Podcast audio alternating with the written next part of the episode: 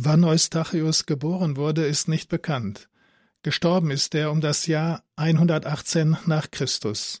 Eustachius ist von Geburt Heide und heißt vor seiner Bekehrung Placidus. Er diente als Heermeister einer römischen Legion in Kleinasien unter Kaiser Trajan. Bei seinen Soldaten ist er sehr beliebt, weil er gerecht ist und von seinen Gütern auch an die Armen austeilt. In Friedenszeiten geht er gerne auf die Jagd. Die Legende berichtet, dass Eustachius eines Tages während der Jagd bei der Verfolgung eines gewaltigen Hirsches von den anderen Jägern abkommt. So oft er auch ansetzt, das Wild zu erlegen, immer wieder entkommt es ihm, bis es mit einem Sprung einen Felsen erklimmt und sich dem Jagenden zuwendet. Placidus legt den Pfeil auf, spannt den Bogen und will den tödlichen Pfeil abschießen, da sieht er zwischen dem Geweih des Hirsches den gekreuzigten Heiland in einem strahlenden Kruzifix. Er stürzt vor Schreck vom Pferd und hört eine Stimme, die zu ihm spricht. Placidus, warum verfolgst du mich? Ich bin Christus, der den Himmel und die Erde erschaffen hat.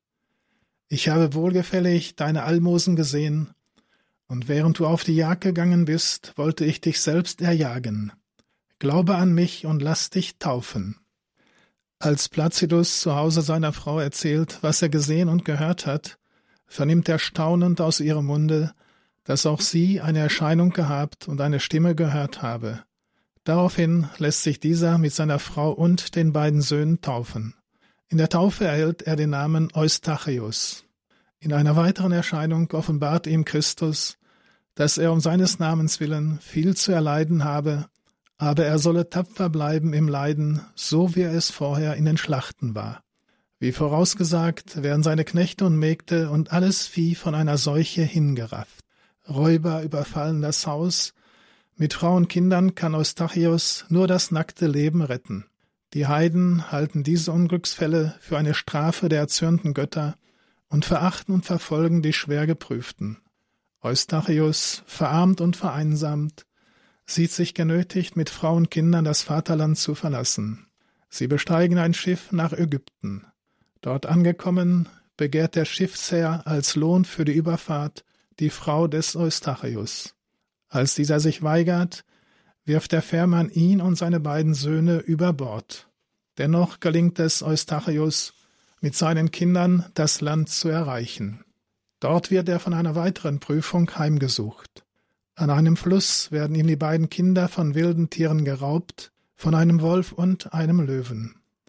Bauern verjagen den Wolf, Hirten den Löwen und sie nehmen die Knaben in ihre Dörfer mit, wo sie getrennt voneinander aufwachsen. Eustachius selber weiß nichts über den Verbleib seiner Kinder und verdingt sich in einem anderen Dorf als Knecht fünfzehn Jahre lang. Als das römische Reich von Feinden bedrängt wird, erinnert man sich an den einstigen siegreichen Heerführer, und der Kaiser lässt nach ihm im ganzen Reich suchen. Schließlich erkennt ihn ein ehemaliger Soldat an einer Narbe und führt Eustachius an den Hof des Kaisers zurück. Dort wird er sogleich an die Spitze des Heeres gestellt. Eustachius stellt neue Mannschaften auf und erringt glänzende Siege. Auf dem Rückweg eines dieser Feldzüge werden zwei junge Soldaten zufällig gemeinsam in einem Hause bei einer armen Frau einquartiert. Sie erzählen sich ihre Lebensgeschichte und die beiden erkennen sich als Brüder. Diese hatten nicht bemerkt, dass die Magd des Hauses ihrer Erzählung zugehört hatte, die ihre geliebten Söhne vor sich sieht und sich als Mutter der beiden Soldaten zu erkennen gibt. Sie gehen zum Feldherrn, um ihn zu bitten, mit der Mutter nach Rom ziehen zu dürfen. Kaum hat dieser die Frau und die beiden Soldaten gesehen, als er diese als seine Frau und seine Söhne erkennt. Alle kehren gemeinsam nach Rom zurück, und der erfolgreiche Feldherr wird mit allen Ehren empfangen. Bei den Römern war es Brauch, dass nach einem erfolgreichen Sieg Dankopfer im Tempel stattfinden. Eustachius, seine Frau und die beiden Söhne weigern sich, als überzeugte Christen den Göttern zu opfern. Der inzwischen regierende Kaiser Hadrian wird wütend und droht ihnen, die Familie den wilden Tieren fortzuwerfen. Eustachius bleibt trotz dieser Drohung standhaft. So lässt ihn der Kaiser uneingedenk seiner Verdienste um das Vaterland mit seiner Familie in die Arena führen und den wilden Löwen preisgeben. Doch diese tun ihnen nichts an, sondern neigen in Ehrfurcht ihre Köpfe. Daraufhin lässt der verblendete Kaiser Eustachius mit Frau und Söhnen in einen eisernen Ofen in der Form eines Stieres werfen, wo sie verbrennen. Als man nach drei Tagen den Ofen von der Asche reinigt, findet man die Leichname der Märtyrer unversehrt, was viele Heiden bewegt, den christlichen Glauben anzunehmen. Die Gläubigen bitten um die Leichname und begraben sie ehrenvoll. Später erbauen sie über dem Grab eine Kirche. Kostbare Reliquien bergen die nach ihm benannte Kirche San Eustachio in Rom. Die Legende der wunderbaren Bekehrung des Eustachius und den Laien seiner Familie nach dem Urbild von Hiob gelangt ab dem fünften Jahrhundert von Kleinasien nach Mitteleuropa. Aufgrund seiner Leidenschaft für die Jagd wird Eustachius von den Jägern als ihr Schutzpatron verehrt.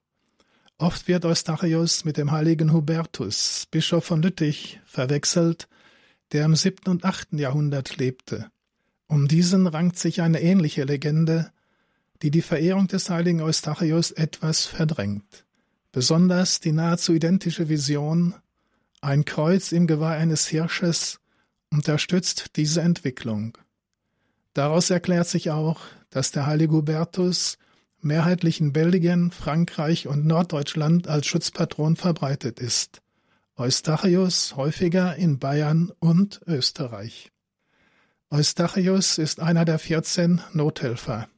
Da sein Martyrium auf das Jahr 118 datiert, ist er zeitlich der erste der Nothelfer. Als solcher wird er besonders in schwierigen Lebenslagen, bei Eheproblemen, Familienunglücken Trauerfällen und Glaubenszweifeln angerufen. Bei dem Leidensweg des heiligen Eustachius geht es nicht um die Wunden einer Krankheit, sondern um die Verletzungen aus der Lebensgeschichte des einzelnen Menschen. Es gibt viele ähnliche Schicksale, bei denen die Menschen alle Hoffnung verlieren können. In solchen Situationen soll das Leben des heiligen Eustachius in uns das Vertrauen wecken, dass wir uns mit all unseren Wunden an Gott wenden können. Gott kann auch hoffnungslose Verwicklungen zum Heil wenden. In keinem noch so großen Unglück lässt er uns allein.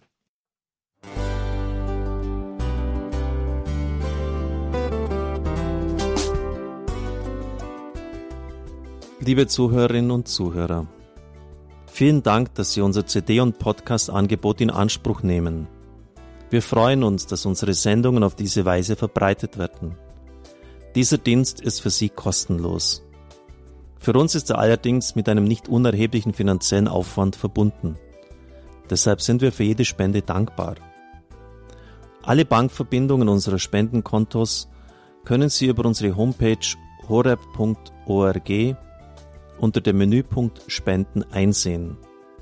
Dort besteht auch die Möglichkeit, online zu spenden.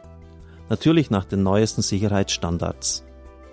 Sie können diese Informationen auch bei unserem Hörerservice unter der Telefonnummer 08328 921 110 erfragen. Ich wiederhole die Rufnummer 08328 921 110. Vergelt's Gott für Ihre Unterstützung. Ihr Pfarrer Kocher.